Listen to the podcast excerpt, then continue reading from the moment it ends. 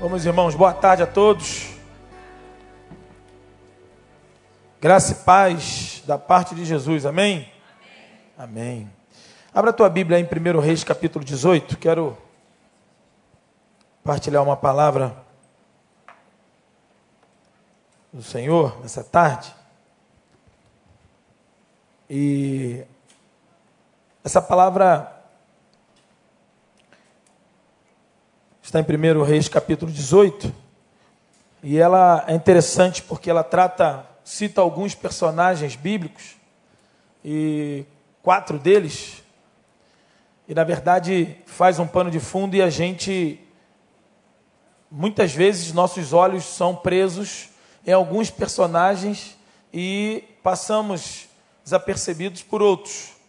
E esse é um texto bem bem didático para nós, que nos ensina o que Deus pode fazer, independente daquilo que a gente tem, daquilo que a gente possui, do nome que nós temos, status, do currículo, do poder bélico, do poder de força humana. E o Senhor nos ensina de forma muito interessante. No capítulo 18 de 1 Reis, que eu quero ler com vocês os primeiros quatro versículos, mas eu quero te convidar a voltar uma página, pelo menos na minha Bíblia, volta uma página, no capítulo 17, no primeiro versículo diz assim: Então Elias, o tisbita, dos moradores de Gileade, disse a Acabe: Vive o Senhor, Deus de Israel, perante cuja face estou, que nesses anos nem orvalho nem chuva haverá, senão segundo a minha palavra e você sabe quando o profeta diz: Minha palavra, ele não está dizendo dele, ele está falando da palavra de Deus. Ele é só um condutor, ele é boca de Deus, ele é profeta de Deus. E aqui Elias estava simbolizando, representando o próprio Deus como seu profeta, como boca de Deus, como oráculo de Deus, entregando aos homens e dizendo a, ao rei Acabe o recado de Deus. E esse é a mesma função, mesmo que essa função seja uma função é, veterotestamentária, no Velho Testamento, mas hoje nós também somos profetas de Deus quando nos colocamos na presença dele, como direção, como canal dele, e trazemos o oráculo de Deus, a palavra de Deus aos homens. Assim somos profetas. Também somos sacerdotes quando invertemos isso levamos aqueles que estão diante de nós ao Senhor, a Deus, em oração, e aí representamos esse diante do Senhor, uma função também. Então, nós, enquanto servos de Deus, enquanto crentes, enquanto é, seguidores de Cristo, nós somos os profetas contemporâneos de Deus. Amém, igreja? E aí, ah, nesse, nesse texto, ele nos fala da importância do seu profeta, fala que Elias diz através, é, sendo usado por Deus, dizendo a Acabe que não viria chuva sobre aquele tempo. Ficaria um bom tempo que não viria chuva, até que Deus ordenasse um tempo de chuva sobre aquela terra. E aí eu te convido para o capítulo 18. Né? Você está comigo aí? Capítulo 18. Tem que botar o óculos aqui, né? Para poder, poder ver. Se puder botar o texto também na, na no painel também fica legal. Diz assim, primeiro versículo, capítulo 18. E sucedeu que depois de muitos dias, olha aí, a palavra do Senhor veio a Elias, no terceiro ano, dizendo: Vai, mostra-te a Acabe, porque darei chuva sobre a terra. Já passou aquele tempo. Passaram-se três anos, basicamente. E foi Elias mostrar-se a Acabe, e a fome era tremenda, extrema em Samaria. E Acabe chamou a Obadias, o mordomo. Obadias temia muito ao Senhor, porque sucedeu que, destruindo Jezabel os profetas do Senhor, Obadias tomou cem profetas. Quantos profetas Obadias tomou? Cem profetas. E de cinquenta em cinquenta os escondeu numa cova, ou em covas, e sustentou com pão e água. Então nós temos aqui, nesse texto que lemos, quatro personagens. Nós temos aqui Elias, temos também é, Acabe, que, segundo os comentaristas, o pior rei de Israel, o cara era muito ruim, né? o nome dele era Acabe, e ele era tão ruim, tão ruim, que o nome dele poderia ser Comece, mas o nome dele era Acabe, porque ele acabava com tudo. O homem era terrível, casou com uma mulher pior ainda, Jezabel, montão de lixo, teve uma morte terrível. Então nós temos aqui Elias, Acabe, Jezabel, e qual é o quarto personagem? Obadias. E aí eu quero compartilhar com vocês sobre a, uma, a palavra de Deus sobre nós nessa tarde. Qual personagem você acha que eu vou estar tá usando aqui para essa palavra? Fala aí. A gente tem até seis e meia aí, tá tranquilo. Qual? Obadias. Isso aí. Vocês, né, deduziram. Eu joguei toda a bola para Elias, né? Mas ficou quase que óbvio, né? Geralmente os nossos olhos são voltados para aquele destaque, assim vivemos nossa vida, nós nos baseamos muito com o dinheiro que a gente tem, às vezes nos baseamos e dizemos que não vai dar, baseado no dinheiro que a gente não tem. Não vai dar porque eu não estou preparado para essa prova, não vai dar porque o meu carro não é o, o, o ideal, não vai dar porque a crise está instalada no país, não vai dar, e a gente diz não vai dar, não vai dar, não vai dar. Nós muitas vezes damos um diagnóstico pautado com as circunstâncias que nos rodeiam. Nós vivemos assim, nós somos racionais e às vezes nós nos posicionamos mediante ao discurso, ao, ao perfil, às circunstâncias que nos rodeiam. E aqui, quem poderia trazer a libertação para os profetas? Poderia ser Elias, o homem de Deus, o profeta, mas não foi foi Obadias. E qual era a função de Obadias? Qual era a posição de Obadias, melhor dizendo? Qual era? Ele era apenas um mordomo. Então aqui, nós vemos que quando o texto nos diz sobre a escassez, e nós vimos lá no início que foi ordem da boca de Deus através de Elias que não viria chuva sobre a terra. E segundo os entendidos, e o texto cita, foram três anos depois, Elias vem dizer conduzido por Deus, que agora viria água, viria chuva. Só que essa terra ainda estava seca. E aí a Bíblia diz que por se levantar os profetas, Jezabel, esposa de Acabe, perseguiu os profetas. Mandava matar os profetas. E aí Deus diz que levantou um tal de Obadias. Obadias que era mordomo do rei de Acabe. Obadias era apenas um funcionário Obadias era apenas um serviçal. Obadias talvez seria o último cara a tentar fazer alguma coisa em prol dos profetas de Deus. Mas a Bíblia, a tua Bíblia diz, sim ou não? A nossa Bíblia diz que Deus levantou Obadias. Na verdade, quando a gente diz que Deus levantou Obadias, com certeza foi, mas Obadias se levantou em nome de Deus. Porque quando eu digo que Deus levantou Obadias e a gente ouve isso, a gente parece que a gente fica esperando uma coisa miraculosa, um anjo aparecer mediante o caos, para eu me levantar, questionar, me surgir contra uma situação. E aí a gente muitas vezes esperamos é, um sinal miraculoso, extraordinário, fenomenológico, né? É, um anjo aparecer, ou alguém chegar e dar o meu nome com sobrenome, com todo o meu CPF, identidade, e dizer que eu devo fazer algo. Mas quando, em muitas vezes, pelo simples fato de entender, de eu ter uma visão introjetada em mim de que eu sou capaz de fazer, não pela minha posição, mas pela minha função em Deus. E aí, primeiro Primeiro é, ponto que eu queria pensar com vocês é como que pode, como que pode um cara que é mordomo, pense comigo, o cara é mordomo de Acabe. O cara é um simples servo do interior da casa, do palácio, e ele vai se levanta para fazer algo em prol dos profetas, onde a esposa do seu patrão Jezabel, a mulher do rei, está sendo diretamente impulsionada para perseguir os profetas.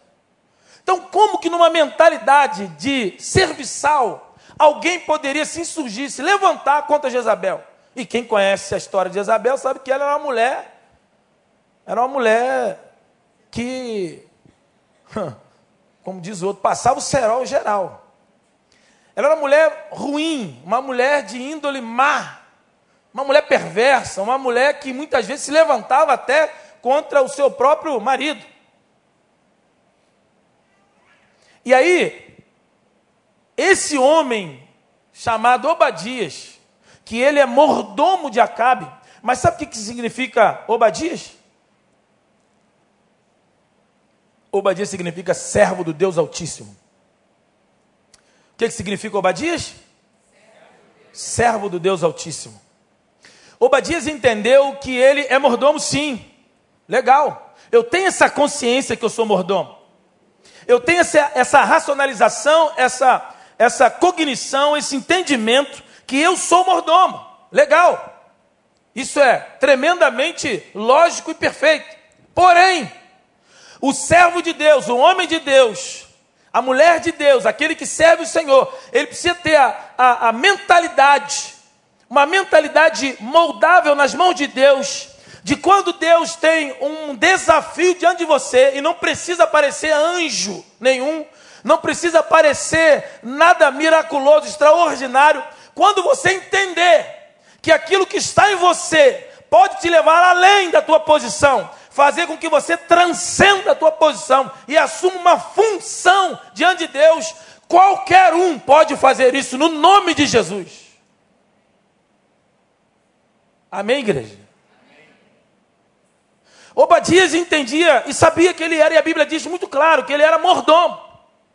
Mas como uma, mas enquanto uma mentalidade dele de autoridade diante do Senhor, ele falou: Eu não posso ficar parado.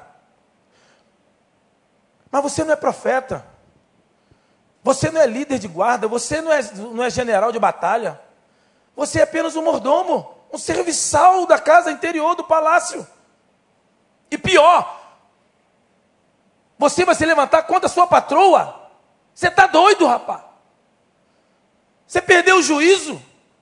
Você já ouviu isso? Muitas vezes, né? Você está pensando o quê? Você vai perder a cabeça.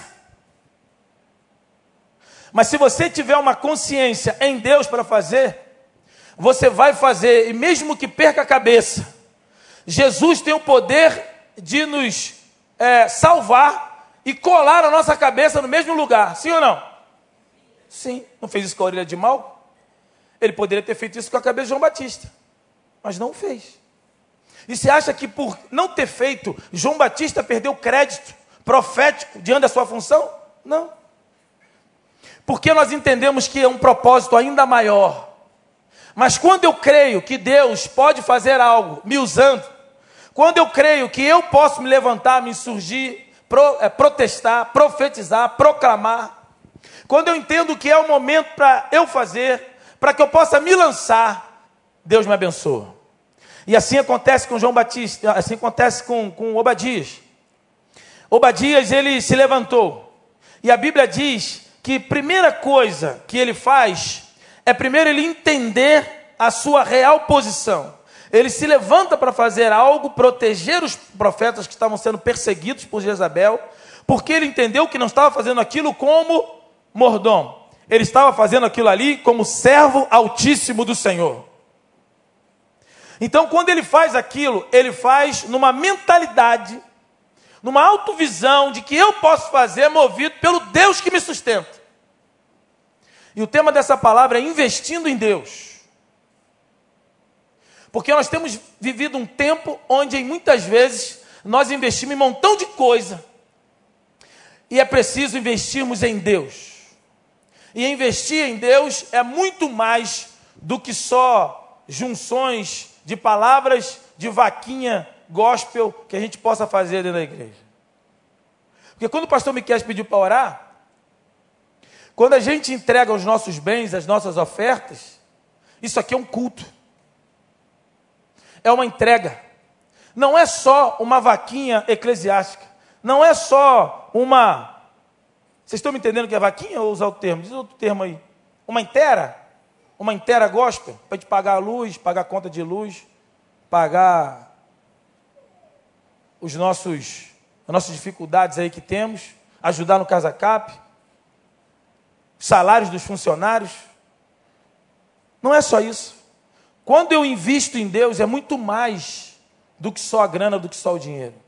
Mas perpassa por isso também. E aqui Obadias, ele investe porque ele entende uma coisa muito simples. E eu aprendi isso muito cedo, pela base que o Senhor me deu numa vida esportiva. Aprender a diferenciar o que, que é posição e função. No esporte, todos os esportes, principalmente os coletivos, esporte coletivo, mas vou usar um exemplo máximo que todo mundo conhece, até as, as meninas conhecem perfeitamente futebol. Sim ou não? Né? As, as mulheres também conhecem, não conhecem? Lei de impedimento, sabe tudo. Né? Não? Mais ou menos. Só quando a bola entra, já é uma grande coisa, hein? Que hoje em dia a bola né, entra no gol e não é gol. Então já é uma grande coisa. Então, cada futebol, por exemplo, são 10 posições, mas o goleiro, 11 posições. Inclusive, fazer, né? Confessar um pecado aqui do, do pastor Miquel, meu pecado em relação ao pastor Miquel, porque eu não fazia fé de que ele agarrasse mesmo. Porque ele sempre falou que agarrava, era goleiro lá em Ariquemes, quase foi profissional por uma injustiça do destino. e ele agarra mesmo, agarrou ontem no time. O pessoal falou, busquei relatório aí, tá, Miquel? Agarrou muito bem, o time dele ganhou. E agora, só que são mais cinco, são mais quatro jogos, né? Vamos esperar, vamos aguardar. Mas cada no futebol tem uma posição, tem o um goleiro, tem o um lateral direito, tem o um zagueiro, tem o atacante. Cada posição tem uma atribuição a fazer. Tem um comprometimento dentro da equipe. E desde pequenininho as crianças são, aprendem a ficar na posição dele. Quando o professor de escolinha começa e a bola vai, você já deve ter visto quem tem filhinho, a bola vai, vai todo mundo atrás, não é? Ele para aí, cada um na sua posição. Então você aprende de pequenininho. No profissional é a mesma coisa, cada um na sua posição, cada um no seu quadrado. É a sua posição, ok? Ok. Mas acontece que em prol da equipe, lá pelas tantas, pode ser que o treinador dos treinadores no jogo da vida pode requerer de você, independente da tua posição, assumir outra função em prol da equipe. Você está entendendo o que Deus está falando com você? E aí é aquela coisa que sai, ah, isso aqui não é minha função, eu não vou fazer. Isso aqui não dá para eu fazer, é muito além da minha capacidade. Mas quando Deus nos chama para fazer, quando Deus te capacita para fazer, ou a necessidade te mostra que você tem que fazer, você, simples, numa autoridade de Deus interior, entendendo que o Senhor pode te conduzir, não é a tua posição, mas em prol da equipe, do reino de Deus, você pode fazer também. Amém? E aí, Obadias entendeu esse negócio. Quando o crente entende esse negócio, acaba essa coisa, não aqui, né, mas lá fora outras igrejas, sim, aqui não tem. Mas acaba esse negócio do cara, não, não faço, pastor Tiago, porque isso aqui não é função minha. Isso aqui não é a minha posição. Então eu estou vendo uma coisa suja ali, eu estou vendo algo que caiu, não, chama lá o não sei quem que é. Se eu preciso pegar um púlpito ali, dali para cá, estamos aqui no meio do culto, quantas e quantas vezes? Vamos pegar ali, o pastor pega, vai chamar lá os, os meninos para vir pegar, ou pedir um irmão mais simples, ou sei lá. Não, qualquer um, pega aí qualquer um, bota o púlpito aqui, é agora, urge. Não há tempo no meio do culto para pegar o púlpito de lá para cá, independe, é só ter quatro braços e trazer. Você está entendendo o que Deus está falando com você? Obadias entendeu, ele se desplugou desse negócio. Ele se libertou desse negócio. E ao mesmo tempo que eu tenho a consciência da minha fragilidade, da minha limitação e qual é a minha posição, eu entendo que a partir de uma necessidade, de algo que vem, se levanta sobre mim, uma necessidade latente, uma carência iminente diante de mim, eu não tenho que esperar o anjo vir me chamar, não. Se eu tenho e posso fazer, eu faço no nome de Jesus. Então Obadias, ele entendeu que esse negócio, a diferença de posição e função. E no reino a gente precisa entender esse negócio. Não, não vou não porque eu não sou pastor. Não, não vou não porque eu não sou músico. Não, não vou fazer porque eu não sou da zeladoria. Não, eu não sou introdutor. Que Deus possa investir, mostrar e revelar na tua mente, na tua vida, que você precisa investir em Deus no que se refere a se lançar em Deus e ir além da tua posição, e além das tuas capacidades naturais e além só das suas atribuições físicas, circunstanciais, momentâneas. Investir em Deus é ir além. É aquela coisa do decalque no carro, né? Esse carro pertence a Deus, né? Tem um decalque por aí que ela bota, aqueles, aqueles adesivos. Decalque acho que é antigo, né? Não sei quem foi que falou decalque. Quem falou decalque aí? Foi eu mesmo? Rapaz. Mas são adesivos no carro, já viu? Propriedade exclusiva de Deus. Será? E aí a gente consagra o carro para Deus, e muitas vezes consagra. Volta e meia alguém me pede para orar para consagrar o carro a Deus. Vamos consagrar. Mas o que o cara acha que é consagrar? Pedir para que ele jamais quebre, né? que todo ano o IPVA tenha desconto de 50%, sem botar o, o GNV, né? que ele faça 100 km com litro que ele não precisa botar óleo toda hora. Então, a gente, que, que, que, que ele não seja roubado, a gente pede a consagração assim, é unilateral. E Deus fala: Não, esse carro não é meu, é, então eu posso fazer o que ele quiser? Posso. Então, três horas da manhã, pode tocar teu telefone para levar a irmã lá no hospital que está passando, tá passando mal. Dá para botar seis? Dá para botar quatro atrás? Não, aí a mola. O Deus que te deu o carro não tem condição de sustentar a mola do carro. Mas eu quero consagrar, eu quero que Deus consagre o meu carro. Então a gente precisa entender, introjetar isso na nossa mente, o que é posição e o que é função. E Obadias entendeu esse negócio. Ele foi além. E ele entendeu o que é ir além da sua capacitação natural e normal. Ele é um mordomo, mas um mordomo ungido por Deus, com a autoridade de Deus, onde o nome dele significa servo do Deus Altíssimo. Ele entendia que era mordomo sim, mas antes de ser mordomo de Acabe, ele entendia que era servo do Deus Altíssimo, do Senhor.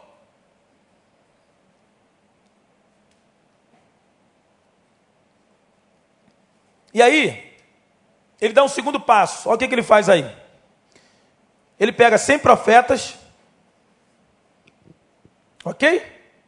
Primeiro ele se levanta vai lá para fazer. Aí ele pega 100 profetas, versículo 4, e os escondeu de 50 em 50.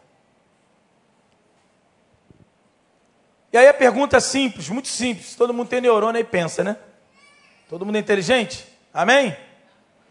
Meu professor de. Pastor Davi Gomes, ó. Comecei cedinho. Muita gente, não sei nem quantos conhecem aqui, conheceu o Davi Gomes. Pastor Davi Gomes. Ó, turma boa. Viu?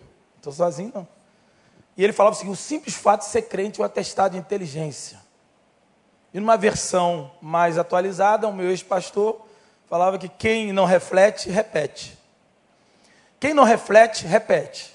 Vira caixa de ressonância. E aí, numa reflexão, Obadias tinha 100 profetas, ok? E ele tinha uma ordem de Deus, se levantou para proteger esses profetas porque Jezabel queria perseguir os profetas e matar os profetas. Então ele se levanta, o mordomo se levanta para proteger os profetas. E na verdade, ele não está só protegendo os profetas, as pessoas. Ele não está protegendo só os homens de Deus. Ele está protegendo os profetas, mas mais do que isso, ele está protegendo a profecia de Deus em Israel. Ele está sendo canal de Deus para que a profecia de Deus continue em Israel. E aí a Bíblia diz que quem dá um copo d'água a um profeta, recebe galardão de profeta. Quem protege cem, misericórdia. O homem tem muita, muito galardão. E aí ele protegeu cem profetas. Para quem está fazendo algo debaixo, escondido da sua patroa, e logo o que ele está fazendo, hein? Ele está escondendo e protegendo cem profetas de Deus. Que a sua patroa queria matar. Então o que, que ele faz? Ele poderia pegar os cem profetas. Qual é o mais lógico? Qual é o mais fácil? Qual é o mais prudente? Qual é o mais, é, mais fácil de se fazer? Pegar os cem profetas e fazer o quê? Botar numa cova. Sim ou não? Hã? Sim. Mas o que, que ele faz? Ele vai além. Olha o que, que Deus está falando com você. Ele pega 100 profetas, pastor Tiago, pastor Miquel, e põe 50 numa cova. E ele vai em outro local e põe 50 numa outra cova. Agora olha só a autoridade que esse homem tem diante de Deus. É Deus movendo Obadias. Porque há uma ingerência espiritual saturante de Deus nesse negócio. Porque ele pega os 50, vamos lá. Dizíamos nós, um bonde, um bonde de profetas, 50 profetas, bota numa cova, fica aí. E leva outro bonde de profetas, 50 profetas, para outra cova. Por que, que os 50 os 100 não fizeram isso? Porque não tinha autoridade de fazer isso. Eles estavam atemorizados, como os discípulos, lá em 21 de João trancafiado dentro da casa. Isso acontece. É um temor natural. Que os homens de Deus, mulheres de Deus, todos nós aqui, podemos ser cometidos. Mediante a perseguição, mediante a crise, mediante a problemática, as adversidades, a violência, a criminalidade. Mas há um Obadias de Deus, sempre haverá um Obadias de Deus, que vai se levantar um homem Deus diz: me dê um homem que aceite o meu chamado, que eu vou sustentar cem profetas, que eu vou proteger a profecia em Israel. Em outra ocasião, Deus usou quatro leprosos, um exército inteiro com medo, uma cidade inteira sendo mediocrizada. Quatro leprosos se colocou diante de Deus e Deus trouxe abundância para o povo dele. Deus só precisa de um homem, de uma mulher e pode estar aqui hoje, aqui dentro, para mudar quadros na vida de muitos, inclusive profetas. E aí ele pega e bota de 50 em 50. Sabe qual é o nome disso? Por que, que ele não pegou e colocou, que é o mais fácil, o mais lógico, o mais urgente? Por que, que ele não pegou 100 profetas e botou dentro de uma só cova? Por quê? Porque se Jezabel batesse nessa cova, ela mataria todos de uma vez só. Então o que ele fez? Ele pôs 50 numa cova e 50 em outra cova. Talvez ele poderia procurar quatro covas por 25. Mas pode ser feito mais. Poderia pegar 10 covas e botar 10 em cada uma. Poderia se fazer mais. Sim ou não? Mas é o que ele fez. E o que ele fez já foi bem mais do que a gente entendia no início do texto. Porque ele fez algo especial. E o nome disso é estratégia. Para a gente investir em Deus, primeiro eu tenho que saber quem eu sou, para eu poder ir além de quem eu sou. Ele sabia que ele era mordomo. Não tinha nenhum problema nisso, ele tinha convicção de que ele era mordomo, mas ele sabia que podia ir além porque ele desplugou, ele foi além e ele entendeu, ele desmembrou posição de função. Segundo, para investir em Deus, eu preciso ter o quê? Uma uma Já falei, uma estratégia. Ou, se você preferir em inglês, estratégia. se você preferir em grego, estratégia. E aí voltamos para a minha vivência. O que faz uma equipe tão simples, tão modéstia, vencer uma outra equipe superior em qualquer esporte. Por causa de quê? Estratégia. Por que, que o exército de Israel algumas vezes venceu e outras vezes não venceu? Porque perdeu a estratégia de Deus. Então a estratégia para nós investirmos em Deus, eu e você temos que ter uma estratégia. Existe um segredo de Deus para você. Você sabia disso? Tem. Qual, pastor? Busque a Ele. Existe uma estratégia de Deus para você. Existe uma forma que você pode buscar a Deus. Você precisa descobrir. Qual é a estratégia de Deus para você? Através da palavra, através de oração, através de testemunho, qual é? Pela manhã, à madrugada, acordar 15 minutos mais cedo, na hora do almoço, tranca-se dentro do banheiro. O que é? Você precisa descobrir qual a estratégia de Deus para você. Investir em Deus. Se é na parte financeira, e Deus falou comigo muito forte num vídeo que o pastor Miquel produziu, falei isso com ele. A forma até de eu dizimar. Como que eu dizimava todo mês? E Deus falou muito forte ao meu coração. Você não me dá as premissas. Mas como, Deus? Eu dizimo todo mês na tua causa. Você dizima depois de pagar as contas. Não, mas eu recebo na segunda, eu dou no domingo. Sim, você já pagou as contas. falei, não, mas está separadinho. Sim, mas você não deu o primeiro do seu salário para mim. E essa é a diferença que o vídeo fala de Caim e Abel. Porque é, é, é, um deu no início de tudo. Eu não sei se eu vou dar no início. E aí Deus falou forte no meu coração. Eu falei com a Cláudia, minha esposa: quando eu receber, não vou pagar nada. Eu vou vir aqui, vou botar no gasofilácio. Eu não vou pagar uma conta antes de eu separar o meu dízimo e pôr no gasofilácio. Ah, mas isso é loucura, isso aí é mesquinhez, isso aí é. Está literalizando, pastor. É, Deus falou comigo. O que ele falou comigo naquele vídeo, ele não falou com você.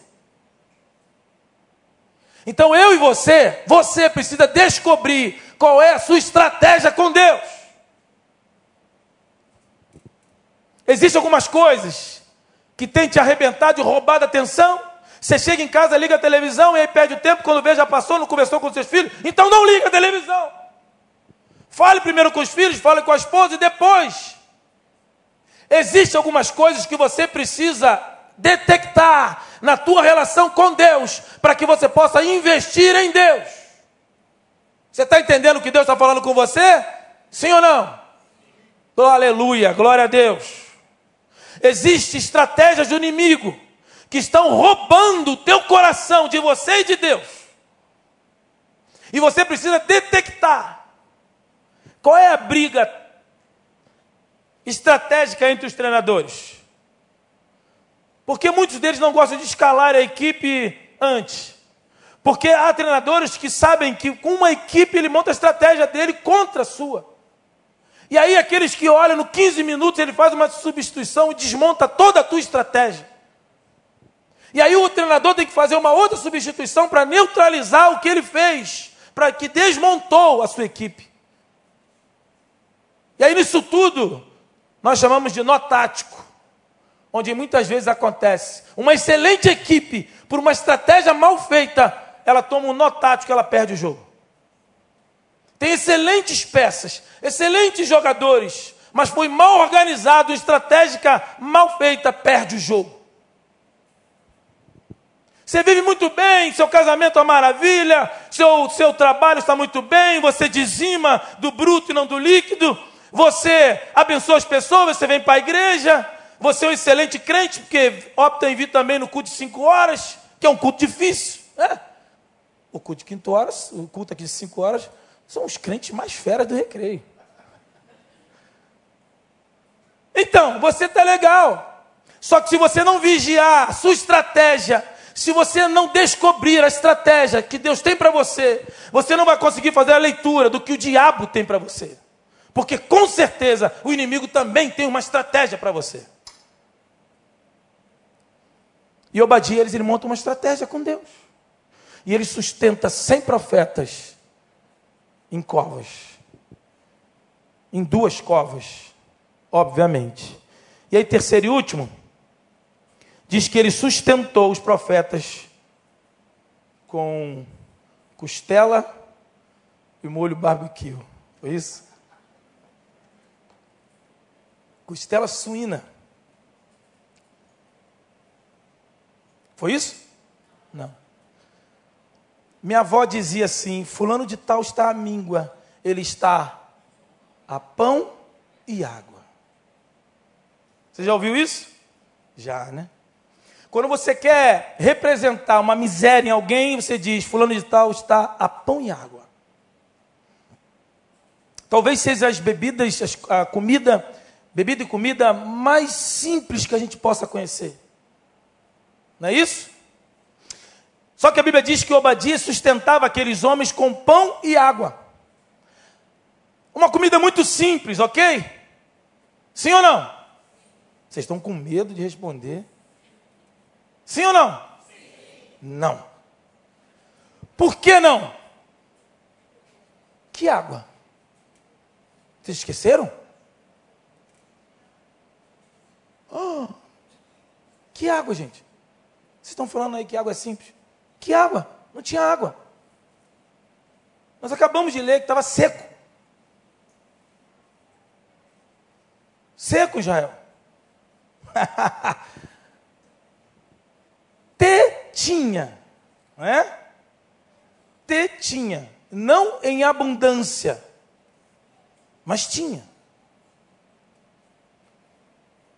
Existia uma pouca castra de pessoas, um, um grupo muito seleto tinha acesso a um poço. Obadias poderia ter uma cota de água por dia. Agora, como fazer pão sem água? É possível? Não. Então, água tinha, não tinha em abundância. Então aqui a gente aprende que eu posso doar aquilo que para muitos é simples, mas no momento que eu vivo é algo preciosíssimo. E é tão escasso que eu entendo que para a glória de Deus vale eu dar um pouco daquilo que ninguém tem ou que poucos têm, porque está escasso no mercado. No tempo da crise, se eu confio em Deus, se eu invisto em Deus, Pode ter crise, pode ter escassez, mas o pouco que eu tenho, eu dou, porque eu não invisto nos homens. Quando Obadias dá pão e água, ele não está investindo nos homens, ele está investindo em Deus, na profecia, no oráculo de Deus em Israel. Amém? Então não é o homem, eu não dou dinheiro para homem, eu não dou ajuda meramente social. Não é só ajudar o pobre. Você está investindo em Deus. Porque diz assim: quando, Senhor, que o Senhor for me visitar? Quando que o Senhor foi? Quando você sustentou, quando você deu a um pequenino. Quando você dá um pequenino, você não está dando ao pequenino. Amém? Quando você investe no teu filho, você não está investindo na pessoa física ali, na pessoa do seu filho. Você está investindo num futuro da tua família.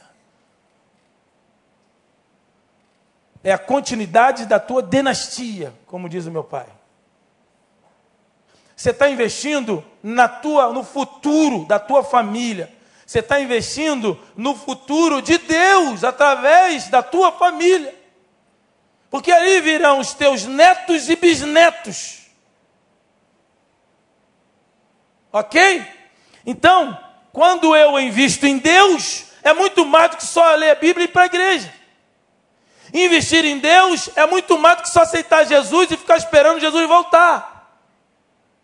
É muito mais do que dar um mergulho no batistério. Porque mergulhar no batistério, você sai, se seca, acabou. Agora, receber, ser batizado pelo fogo, pelo Espírito Santo de Deus é uma outra coisa. Ter o nome na ata da igreja é uma coisa, qualquer paper apaga. Mas você ter o teu nome escrito no livro da vida, só Jeová pode fazer isso. Só Deus pode fazer isso. Então investir em Deus é muito mais do que uma vaquinha aqui, uma contribuição. Não. É muito mais do que dar quando eu posso. É muito mais do que qualquer tipo de lançamento físico e passageiro. Obadias investiu em Deus. Ele entendeu que ele era muito mais do que a posição dele dizia. Obadias entendeu que ele tinha uma estratégia com Deus. E ele desenvolveu essa estratégia com Deus. E Obadias agora ele sustenta com pão e água, que para muitos é algo muito simples. Mas não é só o literal. Não é só o pão literal e a água literal. Mas é o são os elementos.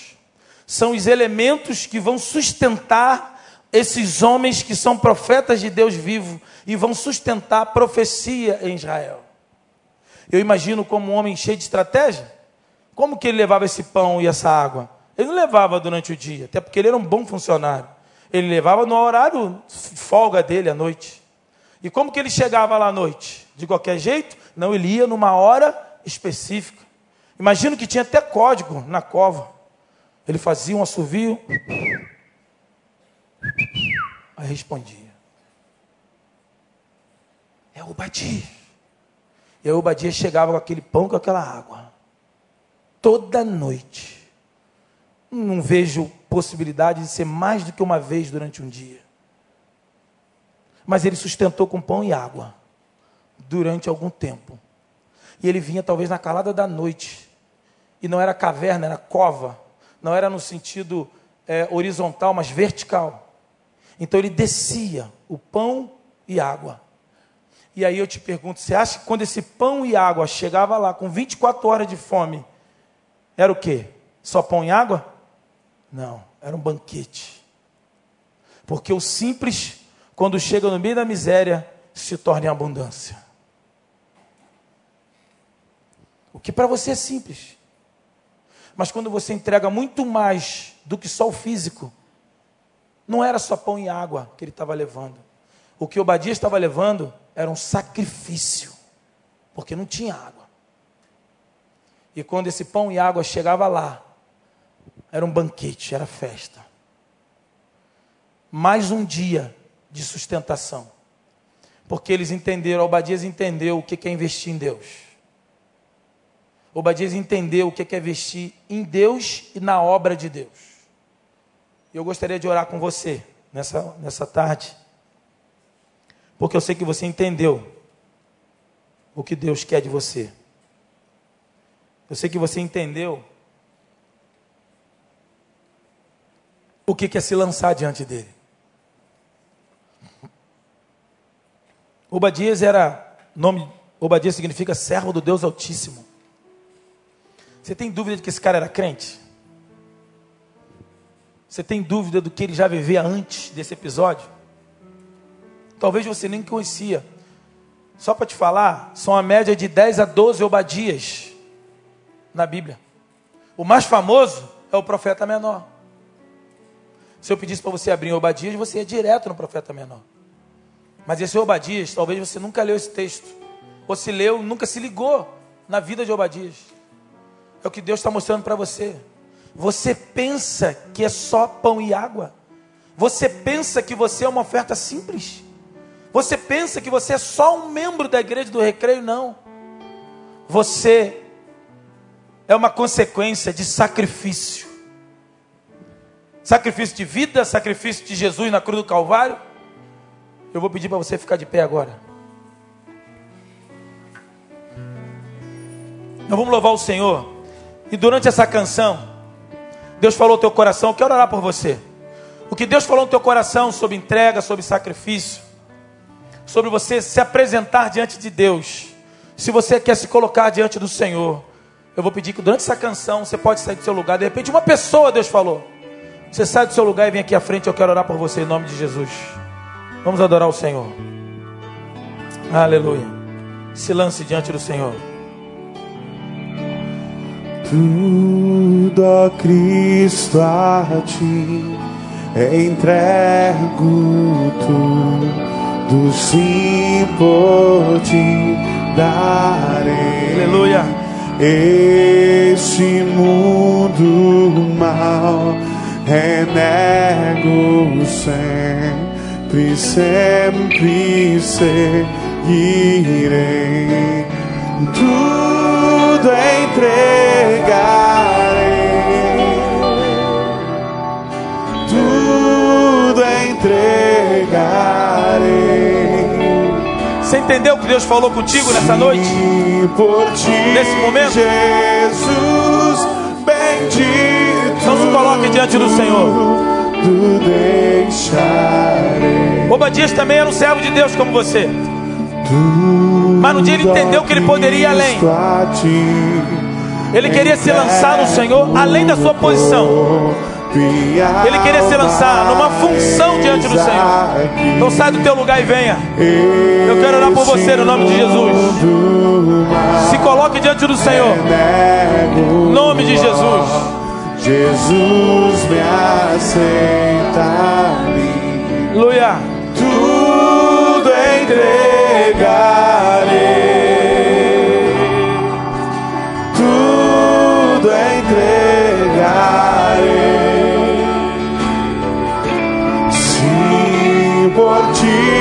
Jesus, bendito tudo deixarei.